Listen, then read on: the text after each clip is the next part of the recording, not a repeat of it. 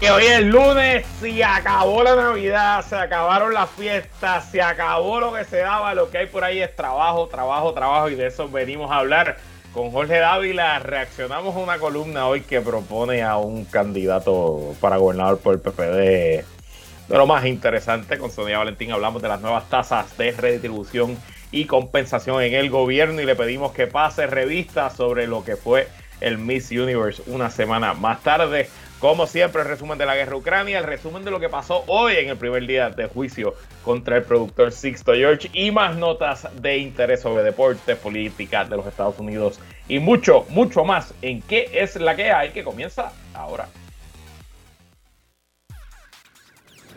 El análisis más potente y completo comienza ahora. Luis Herrero llega prendiendo fuego a los políticos y figuras que se atreven a dañar el país. Radio Isla 1320 presenta ¿Qué es la que hay? con Luis Herrero. Muy buenas tardes. Bienvenidos y bienvenidas a ¿Qué es la que hay? con Luis Herrero por Radio Isla 1320. Hoy lunes 23 de enero del 2023. Estamos en vivo y en directo para todo Puerto Rico por el 1320 AM y su cadena para el mundo a través de radioisla.tv, nuestra aplicación para teléfonos Radio Isla Móvil y en facebook.com diagonal Radio Isla TV. Yo soy Luis Herrero y como siempre les invito a que me sigan en todas las redes sociales, twitter.com diagonal L Herrero, facebook.com diagonal L Herrero, instagram.com diagonal L Herrero y recuerda que este programa lo puedes escuchar en su formato podcast. Búscalo como qué es la que hay en tu aplicación de podcast favorita para que me escuches cuando a ti te dé la gana y que es la que hay de que vamos a hablar hoy, día 334 de la guerra en Ucrania, arranca primer juicio de corrupción del año. Les cuento qué ocurrió en el comienzo del caso Estados Unidos versus Sixto George. Junto a Jorge Dávila reaccionamos a una columna que propone a Alejandro García Padilla como candidato del Partido Popular Democrático a la gobernación. Mm. Y en A Solas con Sonia Valentín. Pasamos revista de lo que fueron las fiestas de la calle San Sebastián, Miss Universe y el nuevo plan de salarios del gobierno central. Bueno, y antes de ir a los temas, vamos con las noticias importantes. Eh, a punto de jaque mate la serie final de la Liga de Béisbol Profesional Roberto Clemente Walker. Los gigantes de Carolina están a ley de una victoria, dominando 3 a 2 a los indios de Mayagüez. A una victoria de coronarse, lograr su tercer campeonato como franquicia, campeonato que no han saboreado desde el 2007 Mientras tanto, Mayagüez se enfrenta al prospecto de tener, yo creo que es un sexto subcampeonato corrido. Eso tiene que doler, llegar a la final seis veces y quedar subcampeón seis veces. Obviamente, no todo está perdido para los indios. Mañana, hoy la serie recesa, mañana la acción se reanuda en el Cholo García en Mayagüez, que de hecho eh, ambos, todos los partidos este fin de semana, hubo viernes Carolina, sábado Mayagüez, domingo Carolina, todos los partidos tuvieron una excelente asistencia. No he podido encontrar los números de Carolina, pero el sábado a Mayagüez fueron más de 8.500 personas a disfrutar del mejor béisbol de Puerto Rico. Eh, y de hecho, durante el fin de semana, la liga celebró que esta temporada sobrepasaron los 300.000 fanáticos y fanáticas entrando a nuestros parques lo que entiendo que, obviamente, no es un récord. Nuestra liga debe haber tenido años de más de un millón de fanáticos en toda la temporada y la, postemporada, pero sí demuestra una mejoría sustancial sobre los últimos años y demuestra lo que yo llevo empujando aquí, aportando mi granito de arena y lo que yo un poco siento que está pasando eh, en, toda, en toda la isla es que hay un renovado interés por el béisbol, sobre todo por la liga invernal y de hecho eh, buen momento para que esto ocurra porque en cuestión de 40 días, si no me equivoco, 50 días, comienza el Clásico Mundial de Béisbol donde Puerto Rico se enfrenta a las otras potencias mundiales en ese campeonato. Y de hecho, hablando del Clásico Mundial de Béisbol, hoy se presentaron oficialmente los uniformes, las jerseys que el equipo de Puerto Rico utilizará. Eh, hay una, ¿verdad? Hay dos tradicionales, las de siempre. Hay una azul, hay una roja con la tipografía de Puerto Rico, la misma que se lleva usando desde que comenzó este torneo, este clásico mundial de béisbol en el 2006.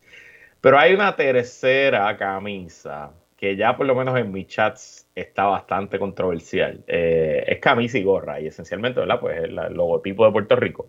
Em, pero tiene sobreimpuesto en una esquina y abajo una garita, una garita del viejo San Juan, puede ser del morro de cualquiera de sus garitas favoritas. Y abajo tiene el mar azul, el océano de Puerto Rico, el mar Caribe, el, el, el, cuerpo de agua que usted prefiera. Si es el mar Caribe, no puede haber una garita, así que tendría que ser el océano Atlántico. Y confieso que está bastante fea. Pero así como confieso que está bastante fea, confieso que quizás a lo mejor, porque pues yo soy así, algunos dirán hipócrita, otros dirán, eh, este, no voy a decir lo que otros dirán, pero pues quizás me la compro. Opinión controversial, me estaba diciendo aquí la producción. Opinión controversial está fea. Este, te la voy a enviar, no sé si está Alex, no sé quién está en control porque estoy desde casa, te la voy a enviar y tú vas a opinar y me vas a decir por el chat antes de que se acabe este segmento a ver qué tú piensas.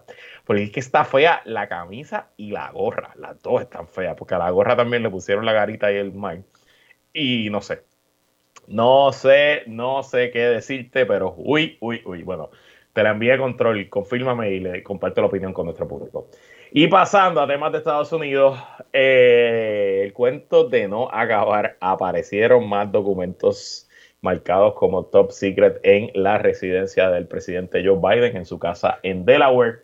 El viernes, específicamente, eh, agentes del FBI fueron a la casa de Joe Biden a una inspección eh, invitada, no fue, o sea, no, invitada, no, coordinada, es la, la, palabra correcta, no fue que Biden invitó a los agentes del FBI a la casa, fue que los agentes del FBI, que ahora trabajan para el fiscal especial que fue asignado hace dos semanas para investigar si hubo comisión de delitos de parte de Joe Biden o de parte de alguien en la manera en que manejó sus eh, documentos clasificados. Aquí la producción me contesta que el uniforme es mm, diferente. Pregúntale a Edwin, a ver qué piensa Edwin y que nos dé, que nos dé su opinión.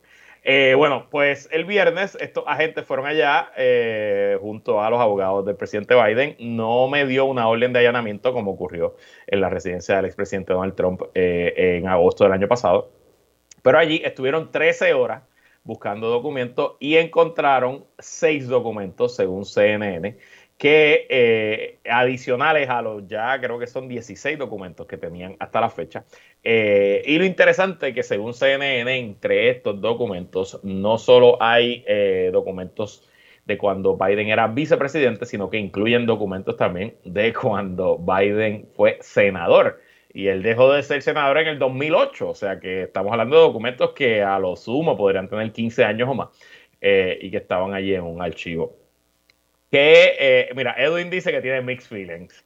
Edwin, si dices que tiene mixed feelings con el uniforme de Puerto Rico, es que no te gustó, habla claro. Pero va a dejar, y por cierto, este es el tercer uniforme de Puerto Rico, este no es el que se usa todos los días, es el alternativo. A veces los equipos hacen eso, ¿verdad? Que tienen como un uniforme especial.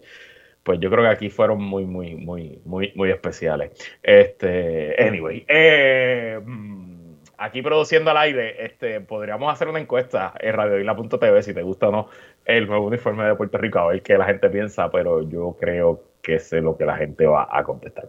Bueno, volviendo a la política, pues aparecieron estos documentos y obviamente pues esto sigue complicando aún más el panorama político para Joe Biden y me parece que el efecto principal que está teniendo esta, estas revelaciones es que en cierto sentido neutraliza el daño político que ya estaba sufriendo el presidente Donald Trump con este asunto y si Donald Trump logra convertirse en el candidato en el 2024, como es su intención, eh, pues los demócratas y Joe Biden, que yo opero desde el supuesto de que Joe Biden va a ir a la reelección, pues obviamente se les vería, se vería un poco, sería difícil traer esta línea de ataque contra Donald Trump cuando el mismo presidente Joe Biden, pues, aunque a mucho menor escala y aparentemente sin intención criminal, ¿verdad? Esto no aparece, no parecen ser documentos que Joe Biden estaba guardando allí escondidos y que a pesar de que se los estaban pidiendo no los entregó. Esto aparenta que puede haber sido un error, un traspapeleo.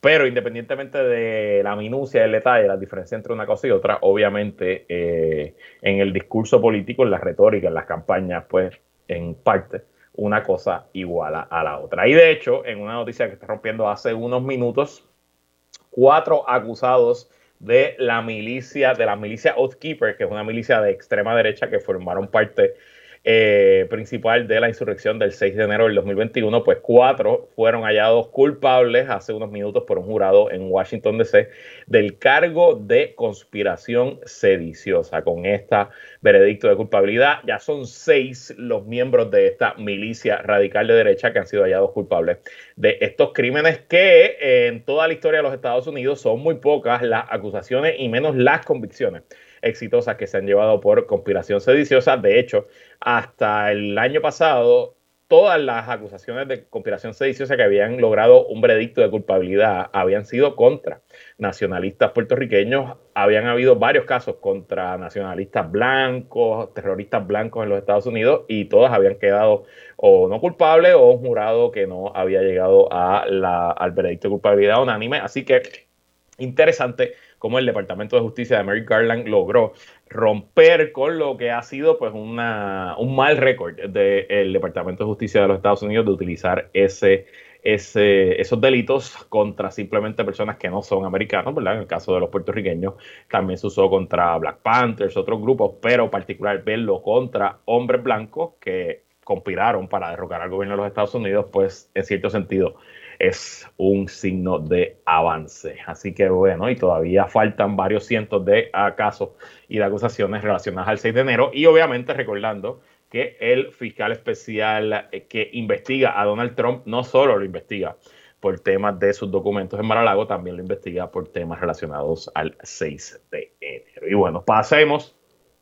al resumen del fin de semana en la guerra de Ucrania. Comienzo en el frente militar a pesar de los avances rusos en el comienzo del año en la región del Donbass en dirección a la ciudad de Bakhmut.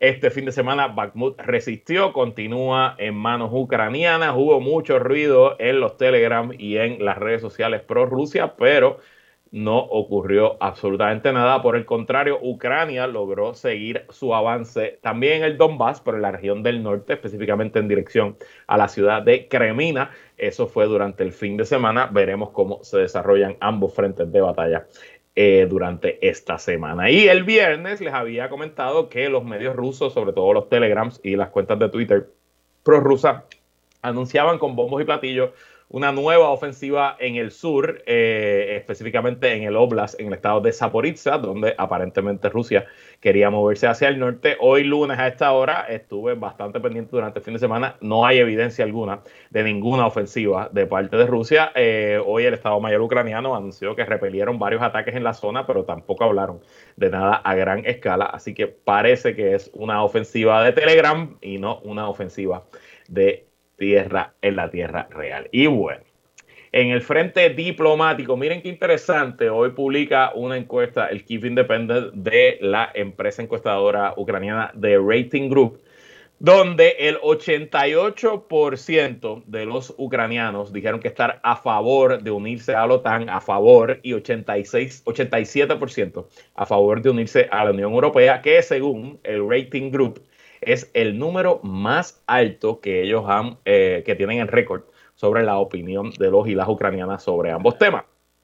Y este número lo traigo porque no me parece que haya mejor indicador del monumental fracaso que ha representado esta invasión para eh, Vladimir Putin y Rusia, que su objetivo principal era desmilitarizar ¿verdad? a Ucrania, que Ucrania no se convirtiera en una frontera más de la OTAN, que Ucrania no tuviera un ejército y una clase política que estuviera más vinculada, asociada a Occidente, a la OTAN, a la Unión Europea, pero realmente con su... Y las opiniones en Ucrania no eran 80-20, 90-10 a favor de la Unión Europea y de la OTAN, eran quizás 60-40, 50-50, probablemente habían sectores del país que mayoritariamente no querían unirse a la OTAN y no querían unirse a la Unión Europea, pero tras la invasión, que cumplirá un año en un mes, esencialmente el 24 de febrero se cumple un año de la invasión, pues ha cambiado, ha alterado radicalmente el pensamiento del pueblo ucraniano, lo que representa otra derrota más eh, para Vladimir Putin. Y bueno, hasta aquí el resumen de Ucrania de hoy, de eso lo seguiremos hablando mañana. Vamos a conversar ahora con Jorge Dávila que hay. Descarga política. Descarga política. Con Jorge Dávila. Así mismo es como todos los lunes arrancamos la discusión con el análisis de Jorge Dávila, que es la que hay, Jorge. Saludos, saludos, aquí empezando la semana. ¿Fuiste para las fiestas de la calle San Sebastián? Pues fíjate, no pude ir. Le dije que estaba un poquito enredado con lo del voleibol y ah, este fin de semana estuvimos en práctica todos los días, así que me perdí la fiesta, pero te tengo que decir eh, que Miguel Romero sacó aquí. Eh, en términos fue bien, fue bien, es innegable. Eh, la organización, la limpieza, el orden, eh, seguridad, o sea que eh, no hay ningún incidente que lamentar, así que qué bueno que salió todo bien. De acuerdo 100%, yo, yo tampoco fui, ¿verdad? Domingo mi esposa embarazada, como que no, no sentíamos que era el sitio, el momento para ir. Además, tengo un montón de cosas que hacer todavía en la casa. Eh, así que no participé, pero obviamente pasé varias veces por la zona del Irán Bithorn de ida y vuelta y se notaba que había una cantidad gigante de personas. El sábado en la noche el estacionamiento estaba completamente lleno, parecía un concierto de Bad Bunny, eso allí. Eh, y yo simplemente estaba pensando, se suponía que si los cangrejeros hubieran llegado a la final estuviéramos jugando el Gran Bison. Yo no sé cómo rayos hubiera hecho una final de, del béisbol con ese operativo allí en el, en, el, en el estadio. Así que por lo menos parece que los cangrejeros perdieron con una razón particular. Eso, eso te sirve de consuelo, ¿viste? Me sirve de consuelo, me sirve de consuelo. Le salvaron la vida a Miguel Romero los cangrejeros ahí. hubiese sido, hubiese sido complicado, ciertamente, porque a la final de béisbol, ayer vi el juego por televisión de Carolina. Mucha gente, mucha gente, y qué bueno que, ¿verdad? Que por fin en, en los playoffs, tú sabes, pues la gente se empezó a movilizar a los parques. De hecho, eh, todavía no le demos fecha, pero Jorge y yo vamos a grabar un programa especial pronto porque hay un día que yo me voy a hacer uno, un, procedimiento médico y tengo que cogerme el día y lo vamos a dejar grabado y vamos a hablar de todo, incluyendo de deporte, vamos a hablar de voleibol, vamos a hablar de baloncesto, vamos a hablar de todas las cosas. Así que muy pendiente a qué es la que hay. Pero, si Dios quiere. Vamos a hablar de política, Jorge Dávila. Esto es un tema que sale del right field, que yo no lo tenía en mi bingo del día de hoy pero cuando vi esa columna esta mañana en el Nuevo Día, dije, hmm, este es el tema que yo voy a tocar con Jorge hoy, porque este es el tema que yo creo que podemos traer algo diferente para el deleite del público. Y es que el colega analista de la estación WKQ y profesor de Derecho, Carlos Díaz Olivo, dice que Alejandro García Padilla considera y pudiera entrar a la carrera para la gobernación por el Partido Popular Democrático. Leo de su columna del Nuevo Día de hoy. Si la decisión hubiese que tomarla hoy, García Padilla permanecería en la complacencia de su comodidad. Pero de aquí a diciembre, si las cosas siguen como están en el PP y las posibilidades electorales de Pedro Pierluisi y el Partido Nuevo Progresista se complican, que nadie se sorprenda si García Padilla decide, como preona el tango viejo, volver, volver, volver. No sé si es el tango, es el, la ranchera, no importa. Dávila, Alejandro García Padilla 2024, ¿lo tenías en el bingo? No, pues fíjate que no. Eh, no lo tenía a él ni, ni a David Bernier. Eh, pero es lógico que empiecen a, rodar estos nombres, ¿verdad? De figuras como, como Alejandro García Padilla o David Bernier, porque en este momento no hay un liderato firme ni definido dentro de las filas del Partido Popular y mucho menos un candidato verdad que se despunte. Eh, distinto al PNP, que básicamente eh, hay, hay dos, dos posibles candidatos, ¿no? que son Pedro Pierluisi y Jennifer González. Eh, en el caso del Partido Popular, los candidatos que se han mencionado hasta ahora o que ellos mismos se han hecho disponibles para la posición, pues no pegan.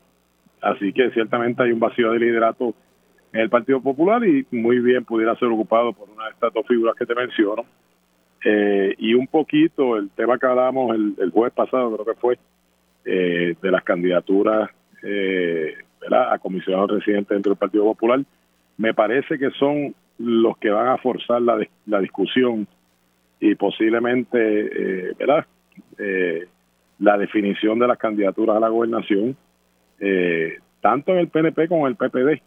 Te explicaba la semana pasada que que allá haber unos candidatos eh, eh, que, pudieran eh, comenzar a coger fuerza en el Partido Popular, pues entonces eso obliga a, que el PNP ya empieza a despuntar un candidato o candidata a la comisaría residente. Y en ese sentido, pues me, parece que la decisión de Jennifer González, aunque ella quisiera que fuera más tarde eh, que temprano, pues, pues la va a forzar, ¿verdad?, para poder, si finalmente decide correr para la gobernación, definir cuál sería su candidato para la comisaría residente. Este, a mí me, me varios asuntos. Yo obviamente no desconozco si Carlos Díaz Olivo escribe esta columna porque tiene algún tipo de información o la escribe porque él es parte de algún grupo o movimiento que quiere impulsar que Alejandro García Padilla corra o la escribe simplemente porque tiene que hacer una columna todos los lunes, ¿no? Y a lo mejor este fue el tema que le llamó la atención y decidió tirarse por ahí. Eh, en papel. Yo creo que las primeras dos, las primeras dos que mencionaste, que mencionaste son más posibles. Por En papel, en papel, eh, todo lo que él dice en su columna, que Alejandro pues nunca ha perdido, porque ¿verdad? Él, no, él no se él no ocurrió para la reelección, que probablemente hubiera perdido si hubiera aspirado a la reelección, que él ha logrado pues rehacer su imagen, que tiene una presencia mediática muy fuerte, incluyendo pues estando, siento que es todos los días o casi todos los días en el noticiero número uno del país, con un rating brutal que tiene un programa de radio todos los días, que no, ha perdido su, su, su, presencia y su vigencia, que, pues, que lo hacen un candidato atractivo. Y eh, te confieso también, hace tiempo que no escuchaba de esto, pero quizás el primer año del cuatrenio, conozco de varias personas que fueron directo donde Alejandro, eh, no coordinadamente, una persona lo hizo, después otra, qué sé yo, y o le pidieron una reunión, o almorzaron con él y se lo, se lo, se lo plantearon. Eh, no creo que haya habido mucha receptividad de parte del ex gobernador. Este, y te confieso que, aunque el papel tiene sentido, mm, creo que al momento que él decida, si lo hubiera hacer, de regresar, echar una vez un, eh, un, pie al ruedo, todo ese goodwill, toda esa rehabilitación de su imagen, en parte yo creo que se iría al piso, ¿no? Porque pues quizás la gente ahora le perdona ciertas cosas o le da el beneficio de la duda porque no es candidato a nada, porque ahora es comentarista, analista.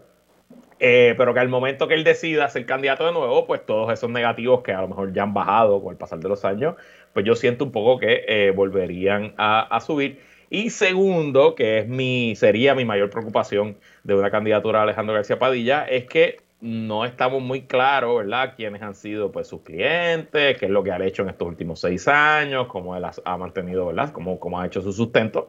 Yo no tengo ningún, todo, presumo que todo lo que ha hecho es completamente legal, ¿verdad? No es que estoy hablando de que haya algo así. Pero quizás si he tenido algunos clientes que no son del agrado del país, se hablaba en algún momento, ¿te acuerdas de Luma? Que él quizás trabajó en algunas cositas para Luma, etcétera pues no sé cuán ready estuviera para, para que todo eso se ventile públicamente. Este, pero sí, coincido contigo que el análisis de que se menciona Alejandro García Padilla no habla de lo pobre que está el panorama ahora mismo del Partido Popular. Definitivamente. Eh, pero mira, lo, mismo pasó con Pedro Pierluisi, eh, ¿verdad? Y su dijo que uno de sus clientes era la, Junta de Supervisión Fiscal. Y, y, lo usó, y lo usó eh, el Partido Popular en, en, su contra, ¿verdad? En la, pasada campaña y pudo sobrevivir a eso. Así que eh, si Pedro Pierluisi pudo sobrevivir a tener de cliente a la Junta de Supervisión Fiscal, bueno, pues no, no sé qué cliente más dañino pudiera ser, eh, pudiera haber tenido Alejandro García Padilla. Pero un poco se me parece a cuando mucha gente empezó a viajar a Virginia a buscar a Pedro Rosselló. Eh, porque sencillamente la figura de Carlos Pesquera pues no despuntaba. Eh, y, el carisma de Pedro Rosselló le permitió regresar eh, después del bombardeo aquel que hubo de la campaña, eh, ¿verdad? Atacando con, el tema de la corrupción a Pedro, a Pedro Rosselló y por poco gana contra Aníbal Acevedo Vilá. Así que, ¿verdad? pero, pero ciertamente eso es parte del análisis que tendrá que hacer Alejandro García Padilla, eh, porque si alguien sabe, ¿verdad?, cuáles han sido sus clientes y, y cuáles han sido sus movidas en estos últimos años en el sector privado, eh, es él. Y, pues tendrá, tendrá que determinarlo, pero definitivamente hay un vacío de liderato en el Partido Popular. Eh, hay una presidencia, ¿verdad?, muy diluida. Eh, me parece que cada cual está campeando por su respeto y, en ese sentido pues pues no no me extraña eh, que se esté acercando gente a Alejandro García Padilla para plantearlo como una posibilidad. Y, de hecho, como tú bien dices, ese vacío que se percibe lo recoge hoy el Nuevo Día, un artículo de Rick Quillan que pone bajado por titular a oscuras líderes del PPD por falta de información sobre asuntos cruciales como su organización. Sin duda, el Partido Popular se ha convertido en una caja negra que de donde no se emite ni sale ni entra información y en teoría va para una asamblea en un mes donde se supone que se renueven todos los cuadros directivos del partido, excepto la presidencia y la vicepresidencia. Y Jorge, a esta hora, yo sé de varias personas que quieren, sé de alguien que quiere ser para presidenta de la juventud, sé de varias candidatas que quieren ser para presidenta de las mujeres, sé de personas que les interesa llenar unos puestos regionales que se crearon, pero nadie sabe dónde abren a qué hora abren las candidaturas, qué documentos hay que llevar, qué plancha hay que presentar, no se sabe absolutamente nada. Y creo que ante ese vacío es más que lógico que aparezcan voces promoviendo candidatos o mencionando a exgobernadores, por ejemplo. Ya veremos, le Bueno, ya hay que mencionar la importancia que le viste estas próximas elecciones para el Partido Popular, mm. porque corren el riesgo de, no ser la segunda eh, fuerza política en Puerto Rico eh, prontamente, prontamente. Así que me parece que estos próximos comicios electorales son debido a muerte para el Partido Popular. Estoy 100% de acuerdo contigo y ya veremos. Bueno, Jorge, hablamos el jueves. Si Dios quiere, buena semana. Vamos a la pausa, regresamos con más. En que la que hay.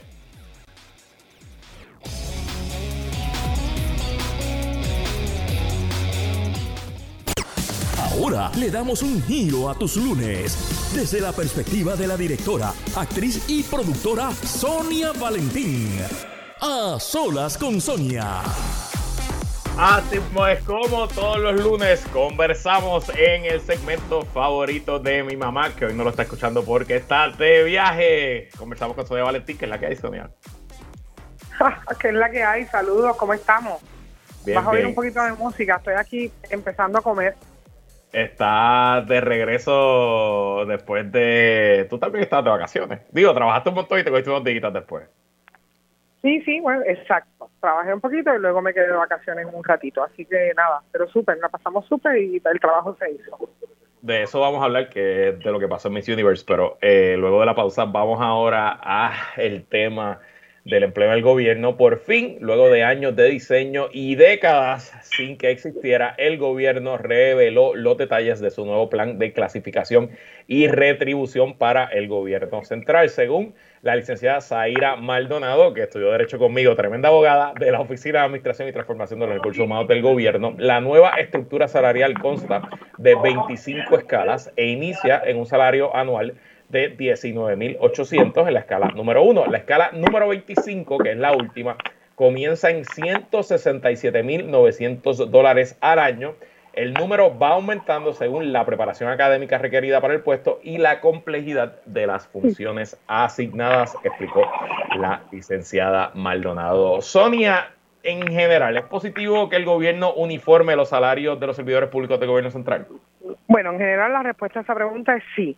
Eh, llevé, estuve mucho tiempo diciendo en el programa, cuando estábamos en vivo, que el gobierno debía tener una estructura salarial parecida o similar a la del gobierno federal no hubiera sido, no hubieran tenido que pasar tanto trabajo y esperar tanto, tantos años eh, sin tener una estructura, si hubiéramos podido coger en principio como base el, ¿verdad? la estructura del gobierno federal y a eso simplemente pues le, revisas lo que haga que revisar criollamente.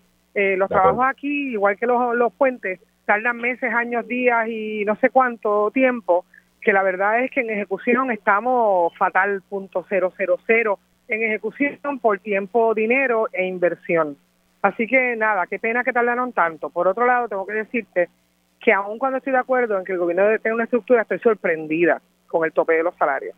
Y mira, el que el gobierno, esta idea, que no sé de qué año para acá es que se fundó la idea, de que el gobierno compite con la empresa privada, para mí es una idea errónea. El gobierno provee un servicio. El gobierno provee un servicio que, dicho sea de paso, soy del pensamiento que el servicio debe ser dado al costo mínimo debido a que sale de ese, ese, servicio, está subsidiado por los ciudadanos.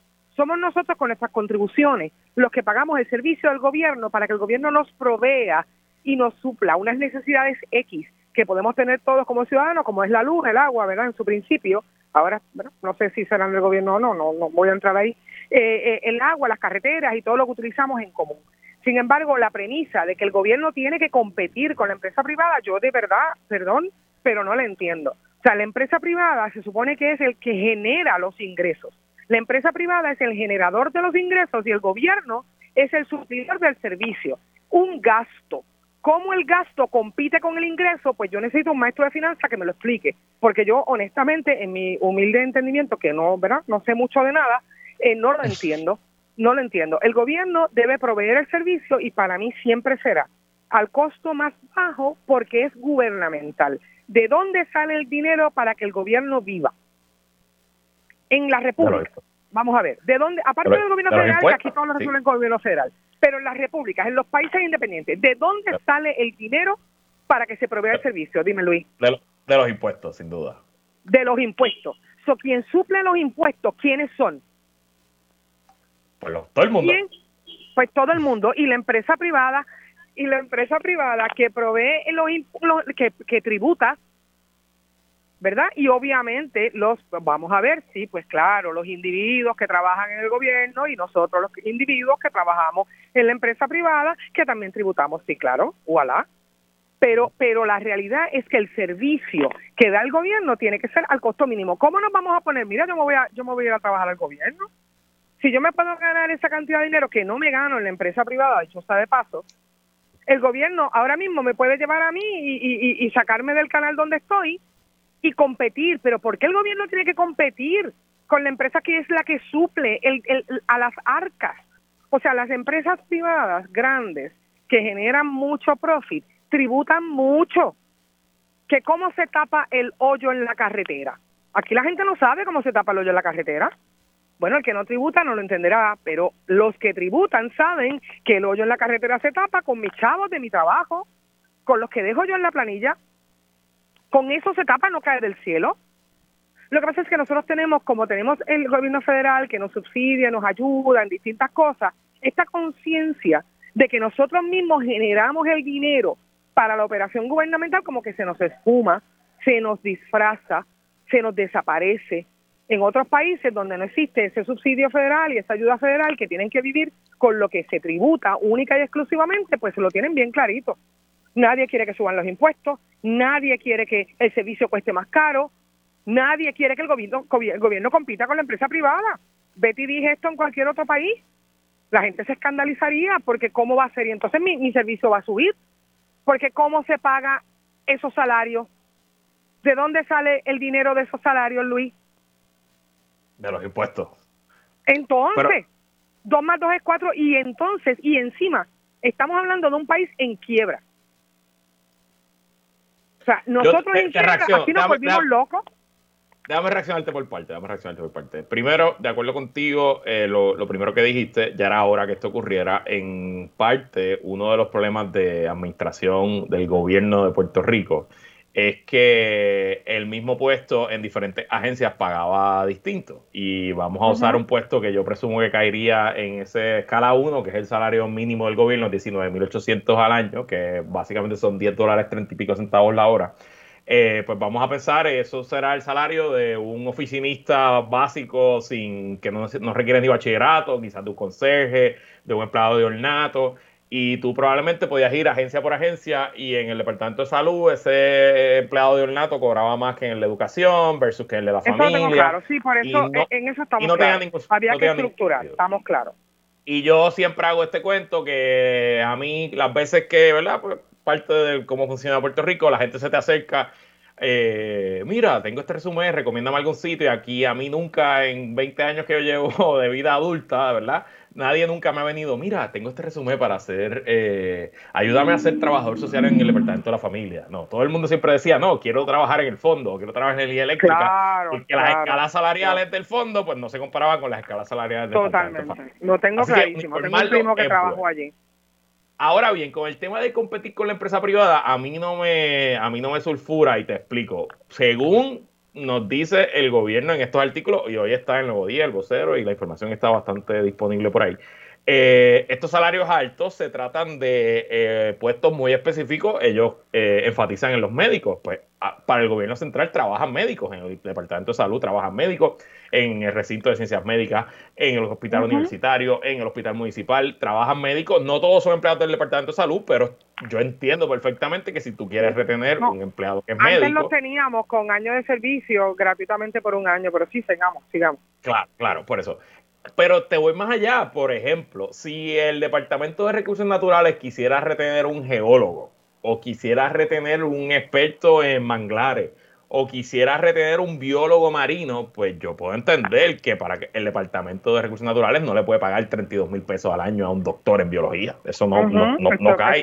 Y obviamente se quedaría completamente vacante ese puesto. Te doy un ejemplo de la vida real. Eh, la oficina del comisionado yo no creo que se quedaría vacante. Yo no creo que se quedaría vacante estoy en desacuerdo, pero está bien. Supongamos que pero te, doy un ejemplo de la vida real, un ejemplo de la vida real que está pasando hoy. La oficina del comisionado de instituciones financieras, que es la entidad local llamada a regular los bancos en Puerto Rico, pero también a regular estas entidades internacionales por donde este señor Herrera Belutini aparentemente estaba lavando dinero. Ese tipo de entidades le toca esa oficina. Y esa oficina tiene unas plazas abiertas de auditores que, mal no recuerdo, exigen que sean personas con grados en administración de empresa o contabilidad, incluso que sean CPA, y el puesto paga 24 mil pesos al año.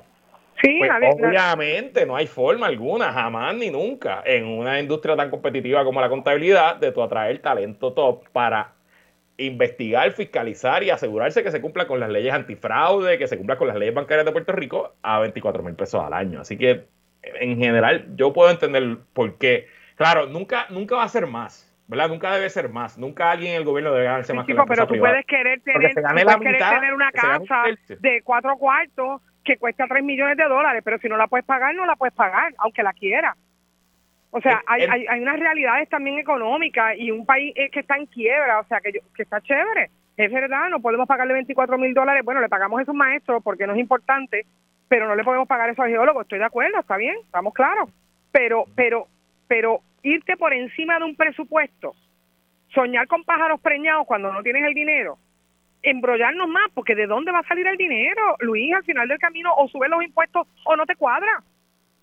Para empezar por el principio, la primera pregunta que tengo, que no la tengo clara, ¿ya se hizo un estudio de cuál es el impacto económico a nivel gubernamental de la revisión de estos salarios? Entiendo que no debe tener un impacto. O sea, que debe quedarse neutral entre una cosa y otra. Porque de hecho hay muchos empleados que bajo esta nueva escala cobrarían menos, pero a esos empleados no les van a pagar más. O sea, no les van a reducir el salario, en cierto sentido. Entiendo que no debería, no debería haber un gran cambio en el pago anual de lo que es el gasto en nómina. Y lo importante también, esto solamente aplica a 22 mil empleados, a 22 mil empleados del gobierno central, que eso es como el 20% de toda la empleomanía del gobierno. O sea, que tampoco es que estamos hablando que esto le va a aplicar al 100% de los empleados. Es correcto, es correcto. Y si no hay un impacto, pues fantástico. Ese es mi único punto. O sea, si no hay impacto en que aumenta eh, eh, la necesidad de recaudo aumentaría porque para poder pagar y sufragar esto, fantástico, está bien. Pero aún así, el principio para mí de que el gobierno tenga que competir con la empresa privada, a mí me parece un principio erróneo, eh, ideológicamente erróneo. pues porque entonces podríamos decir que si privatizamos todo el gobierno, pues ya. Y no, no es verdad no podemos privatizar todo el gobierno. Pues si tiene que competir con la empresa privada, que se convierta en privada entonces, para que no compita. Pues no, no es verdad. No, no funciona así. Por eso es que para mí el, el, el, planteamiento, ¿verdad? Y, y, y, creo recordar el año donde esto empezó a tomar auge de la competencia, de la competencia, ¿verdad? Había que traer gente, ¿verdad? Si yo me fuera a postular, pues también querría traer gente. Yo, ay, yo te quisiera traer a ti, tú no me vas a cobrar tres pesos, pues tengo que entonces que buscar la manera de poderte traer. Para poderte traer, pues tengo que poner un, margen de, salario más alto, porque tú no te vas a ir conmigo, Luis, por tres pesetas. Así que... que Pero quizás por cuatro. Pues. Exacto. Entiendo, entiendo el proceso, pero que no, eh, eh, no me parece del todo responsable si aumentara y pusiera un peso adicional sobre las arcas del gobierno.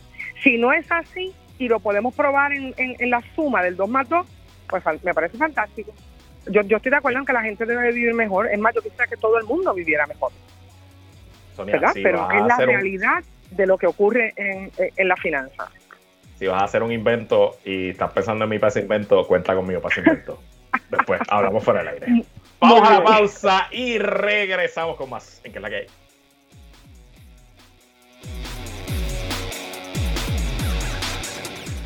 Regresamos y seguimos conversando como todos los lunes con Sonia Valentín. Bueno, Sonia, esto pasó hace 10 días, pero no te tuvimos el lunes, así que te tenemos hoy. Vamos a hablar del certamen Miss Universe que se celebró eh, hace dos sábados en New Orleans y tú, junto a Guapa Televisión, fueron parte de la producción del certamen. Yo sé que la mantenedora de la franquicia Gisette Cifredo, pero, ¿verdad? Estuviste allí. Eh, entiendo que este, si no es tu tercero, es tu segundo Miss Universe eh, que viaja. Eh, nuestra reina llegó al exclusivo grupo de las cinco finalistas. ¿Cómo comparas lecciones aprendidas de este Miss Universe con las otras que habías participado? Mm, mira, realmente es, el segundo año definitivamente. Bueno, el primer año estábamos aprendiendo. Obviamente yo no, no, había hecho este trabajo antes, estaba sola, no había nadie eh, como gerente de franquicia. En este caso ya está Gisette. Obviamente se puede concentrar en preparar la chica, eh, Ashley fue una tremenda eh, representante y participante, lo hizo perfecto. ¿Qué pasa con Miss Universe? Que tú nunca sabes qué es lo que están buscando. Y ahí es donde está el truco. O sea, tú preparas a una chica para hacer el mejor trabajo de lo que tú entiendes pudiera ser lo que ellos necesiten o busquen. Sin embargo, no necesariamente es. Así que eh, en acertar el pensamiento de esos jueces es complicado. Eh, Misiones ¿verdad? se enfrenta ahora a muchas transformaciones y cambios. Eh, vamos a ver cómo es el próximo año, pero yo creo que todos debemos sentirnos muy orgullosos de la representación que tuvimos eh, a través de Ashley, porque ella de verdad no, no tenía que hacer otra cosa, lo hizo perfecto. No, no te puedo decir que había que decirle que mejorara esto o aquello, lo hizo espectacular. Era una cuestión de qué es lo que el jurado está buscando. Y, y pues a veces la aciertan, a veces no. Y y llegamos a, las 5. Eso me parece que vamos en buen camino. Yo, esa iba a ser mi próxima pregunta, que, pudo haber hecho Ashley Cariño distinto, que quizá le hubiera dado la corona, pero ya me la contestaste, que tú entiendes que no, que simplemente, bueno, las cosas pasaron como, como pasaron.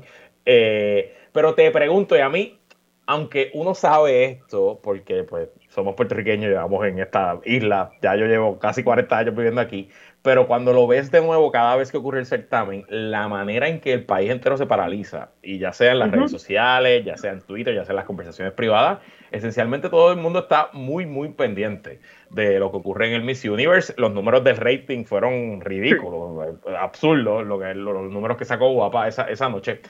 Así que te pregunto, un certamen que por lo menos en Puerto Rico mantiene captivada a las audiencias. ¿Por dónde va? ¿Cuál es el futuro de este certamen internacional?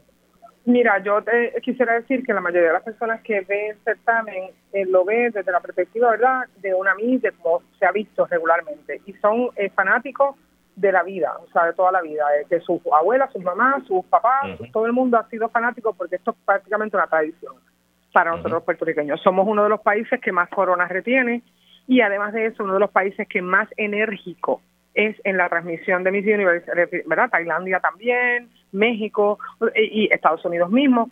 Sin embargo, la realidad es que el certamen ahora pues tomará un nuevo curso. Hay que ver cómo es la recepción de los fanáticos de por vida de Miss Universe a esta nueva visión que pues, me parece que va a ser un poco distinta. Este, me parece sin duda que será algo distinto, pero al final del día la oferta, o sea, todo en la vida o evolucionan o mueren. Correcto. Eh, me llamó, me llamó muchísimo la atención la, la mal de reacciones en general, pero interesante por el camino. ¿Y cuándo es Miss Universe Puerto Rico de nuevo? ¿Cuándo toca escoger la nueva reina? Ya para el verano, puedo decirte que en algún momento del verano, comenzando, ¿verdad? El verano corre desde junio hasta agosto, pues en cualquier momento. ¿Y en la franquicia se quedan guapas? De momento sí. Mm, de momento sí. No me contestes más nada porque ahí, pues, si te pregunto no me vas a contestar. Eh, cambiando de tema. Pero sí, está guapa, por supuesto. Cambiando de tema. Eh, de hecho, fue guapa, fue, ¿verdad? Sí, fue la estación de televisión oficial de las fiestas de la calle San Sebastián. Eh, ¿Estuviste por ahí este fin de semana? Eh, no, fíjate, yo, bueno, estuve, mira, te voy a explicar cómo estuve. Estuve trabajando el, el viernes me parece que estuvo muy organizado, muy, eh, ¿cómo te digo? El, tener, el poder reunir cuatro, más de 400 mil personas en un lugar y que no haya un incidente eh, trágico importante me parece eh, eh, remarcable, ¿no? Me parece que es algo que debemos señalar como de acuerdo, 100%.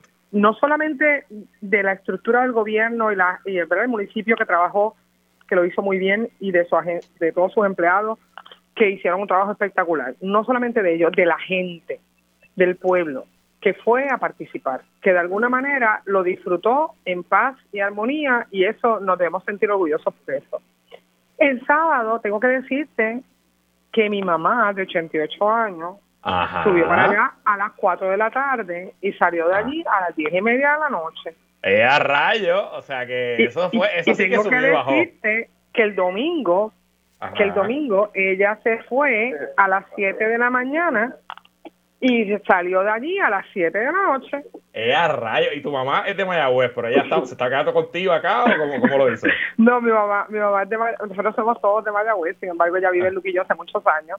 Y obviamente pues tiene apartamento acá en San Juan, so viene y se queda. Y fueron sus amigas, 88 ella, 84 y 80. ¿Qué tú crees? Wow.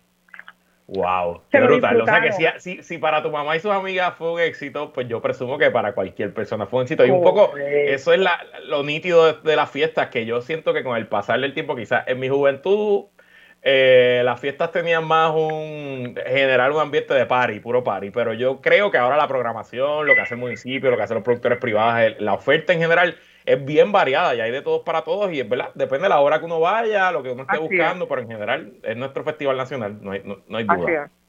es. nuestro Bourbon Street. Correcto, correcto. Y tú yo nunca he estado en ningún festival así grande, yo no he estado en un Mardi Gras, yo no he estado en un carnaval en Brasil, así que realmente no, lo puedo, no lo puedo comparar, pero la, la, alegría colectiva que se sentía creo que fue un, un, oasis, ¿no? Y sobre todo después de tantos años difíciles y de, y de pandemia y de encierro. Así que que viva las fiestas de la calle San Sebastián y que viva el pueblo de Puerto Rico que demostró una vez más que la podemos pasar brutal y sin incidentes que lamentar. Así es. Sonia Valentín, gracias por estar aquí. Un abrazo para ti y para toda tu audiencia. Hablamos el próximo lunes y hasta aquí amigos y amigas esta edición de qué es la que hay con Luis Herrero mañana Vamos a tener una interesante entrevista con los productores del podcast La Brega. Conversamos con Wario y Esteban como todos los martes en el martes de contingencia y continuamos con el análisis más diferente de la radio puertorriqueña. Como siempre, agradecidos de su sintonía y patrocinio. Quédense con nosotros. La mejor programación y análisis de la radio puertorriqueña continúa en Radio Isla 1320. Hasta mañana.